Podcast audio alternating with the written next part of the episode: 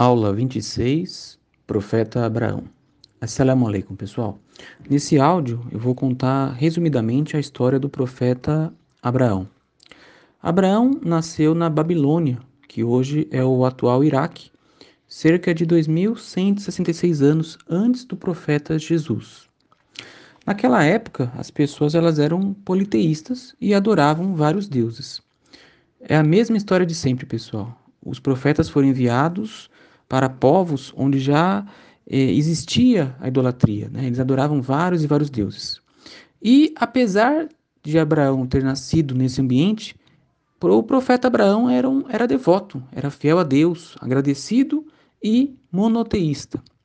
Já o pai de Abraão era um dos politeístas e era escultor de ídolos. Abraão entregava sua vida inteira a Deus e não concordava com a idolatria do seu povo. E um dia chegou no seu querido pai e disse: Ó oh, meu pai, por que adora o que não ouve, não vê e nada pode te facilitar? Eu recebi uma orientação que você não recebeu, então siga-me. Abraão então chamou o pai dele para adorar a Deus e deixar a idolatria. Porém, o pai dele respondeu o seguinte: Está rejeitando meus deuses? Se não desistir, vou te apedrejar até a morte e afasta-se de mim por longo prazo. Veja, pessoal, que naquela época as pessoas levavam a religião a sério e ir contra a religião de outra pessoa, no caso a idolatria, né, era passível de ser morto, de ser apedrejado. Abraão então desejou a paz para o seu pai e disse: Separo-me de ti e do que invocar em vez de Deus. Então veja que o profeta Abraão decidiu se afastar do próprio pai para seguir realmente a Deus. E Abraão disse ao povo para abandonar a adoração dos ídolos e dos astros. E perguntou: Por que adora esses ídolos? E o povo respondeu: Porque nossos pais assim adoravam. Então ele disse que o povo estava no caminho errado, que somente Deus deve ser adorado. E ao ouvir isso, as pessoas perguntaram se era brincadeira aquilo. Para eles era estranho ouvir falar de um único Deus, porque eles tinham vários, era uma coisa comum entre eles. Então, Abraão pediu para eles olharem para os céus e disse que Deus era o Criador dos céus e da terra. Consta, pessoal, que naquela época tinha um festival religioso em que as pessoas saíam da cidade.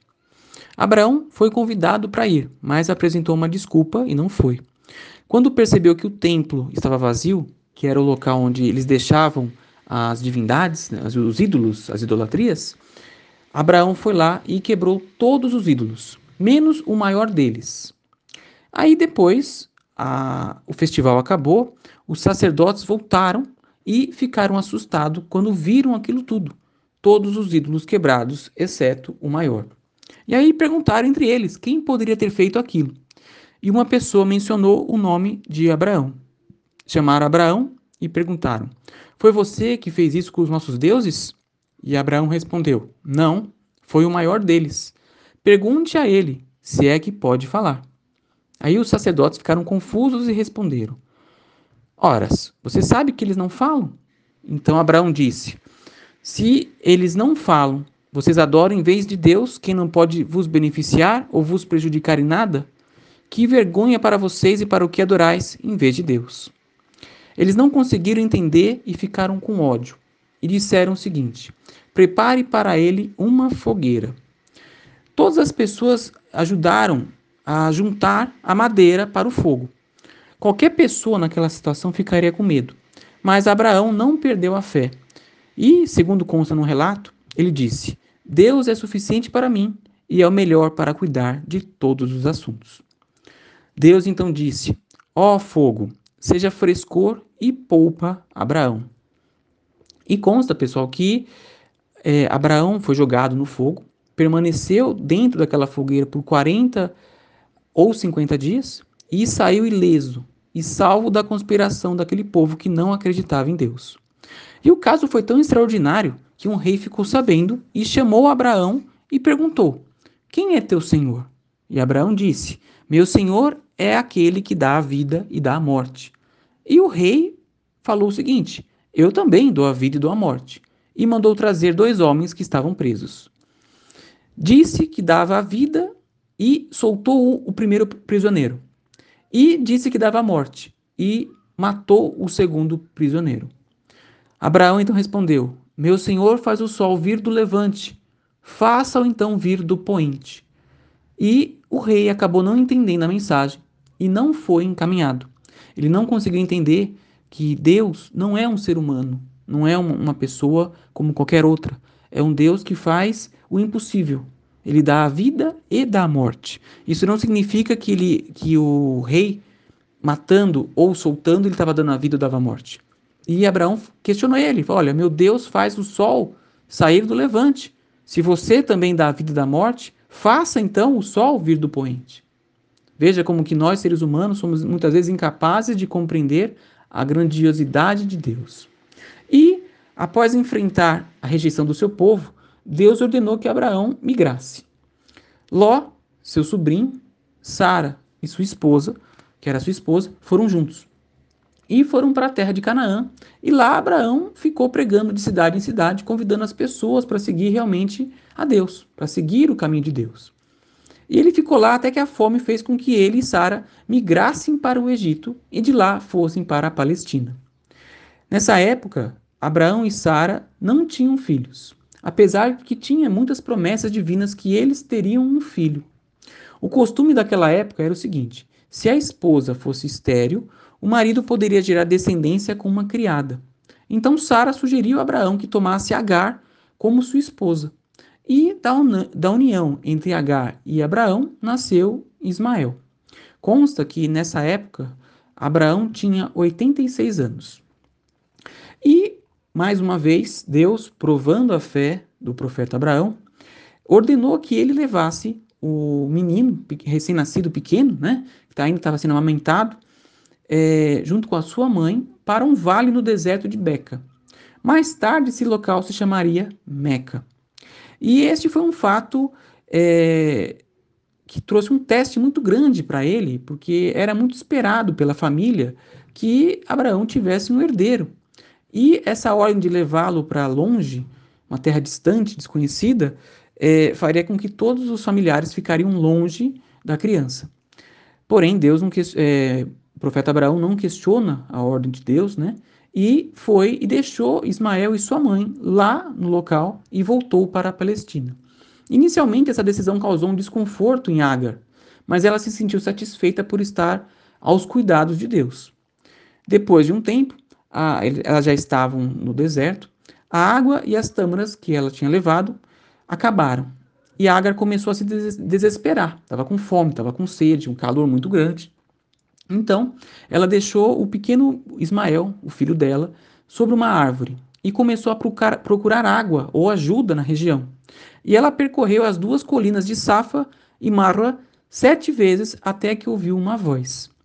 Aí, olhando para o vale, ela viu um anjo de pé ao lado de Ismael. Esse anjo é identificado é, como sendo o anjo Gabriel. E o anjo cavou o chão com o seu calcanhar próximo ao bebê e a água jorrou. Era um milagre, pessoal, porque nós estávamos no meio do deserto. Não tinha como imaginar que ali embaixo teria água. E Agar, na hora que viu aquela água, tentou fazer um reservatório, né, para manter a água próximo, já que ela estava com sede, não sabia como seria aquela situação toda. E o anjo disse para ela: Não tema, porque esta é a casa de Deus, que será construída por esse menino e seu pai. E Deus nunca negligencia o seu povo. Este poço, chamado de Zanzan, continua a jorrar água até hoje lá na cidade de Meca. E já tinha passado 10 anos que Abraão tinha deixado Agar e Ismael em Meca.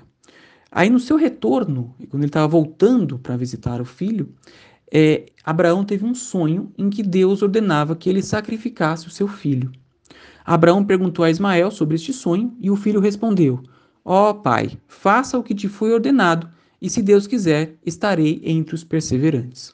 Veja, Deus ordenou a Abraão a sacrificar o seu filho, e o filho era tão crente que falou o seguinte: Pai, siga. Se Deus falou isso, faça. Se Deus quiser, eu estarei no paraíso, né? Eu serei, estarei com os perseverantes. Veja como que a fé desse menino era grande. Então, Abraão levou Ismael para o lugar onde ele seria sacrificado e deitou o filho com o rosto para baixo. Ele estava com uma faca, e quando a faca estava descendo, uma voz o interrompeu. Ó oh, Abraão, já realizaste a visão. Em verdade, assim recompensamos os benfeitores. Certamente que esta foi a verdadeira prova. Veja só, pessoal. Com toda certeza, para Abraão não deve ter sido fácil. Depois de anos esperando ter um filho, consegue tê-lo em uma idade já avançada. Ele tinha 86 anos. E é testado por Deus para sacrificar, naquela época, o seu único filho. E no lugar de Ismael, um carneiro foi sacrificado. Então veja como que a fé de Abraão era forte, porque ele ia realmente sacrificar o seu filho. E a fé de Ismael também era forte, porque falou assim: siga em frente e faça aquilo que Deus ordenou. Depois disso, Abraão retornou à Palestina e foi visitado por um anjo que lhe disse: Viemos alviçarar-te com a vinda de um filho que será sábio. Segundo consta é, em Gênesis 21, 5, pessoal, Isaac, quando nasceu, Abraão tinha 100 anos. Ou seja, Ismael era 14 anos mais velho que Isaac. Aí, depois de alguns anos, Abraão retorna para Meca e reencontra Ismael. E foi-lhe ordenado a construção de um local para adoração a Deus. Isso é mencionado no Alcorão, no capítulo 22, versículo 26, e também em Gênesis, capítulo 12, versículos 7 e 8. E a Caaba, que é o local onde nós é, nos dirigimos, né, direcionados para a gente fazer a oração, foi o primeiro lugar de adoração apontado para toda a humanidade. É, consta então que, resumidamente, Abraão teve dois filhos. O primeiro foi Ismael, filho de Agar, que foi enviado para Meca e lá ajudou o seu pai a construir a Caaba, que foi o primeiro altar para Deus. O segundo filho foi Isaac, filho de Sara, e todos os profetas que vieram depois são descendentes de Isaac, terminando em Jesus, que a paz de Deus seja com ele. Mohammed foi o único descendente de Ismael. Consta que Abraão orou e pediu que um profeta surgisse da descendência de Ismael. No Alcorão, capítulo 2, versículo 129, diz o seguinte: Ó Senhor nosso, faze surgir dentre eles um mensageiro que lhes transmita as tuas leis e lhe ensine o livro, a sabedoria, e os purifique, pois tu és o poderoso, prudentíssimo. Consta também, pessoal, na, na Bíblia, em Gênesis 21, versículo 17 e 18, que da descendência de Ismael surgiria uma grande nação. E veja só, né? Deus ele, ele promete e cumpre. Muitos anos depois, na cidade de Meca, nasceu Mohammed, descendente de Ismael. Diferentemente de todos os outros profetas que foram enviados para os seus povos específicos, Muhammad foi enviado para toda a humanidade. E é o profeta que nós seguimos hoje, o último profeta, o selo, aquele que veio nos orientar e nos guiar a seguir a mesma mensagem que todos os outros profetas é, compartilharam e divulgaram, que somente Deus deve ser adorado.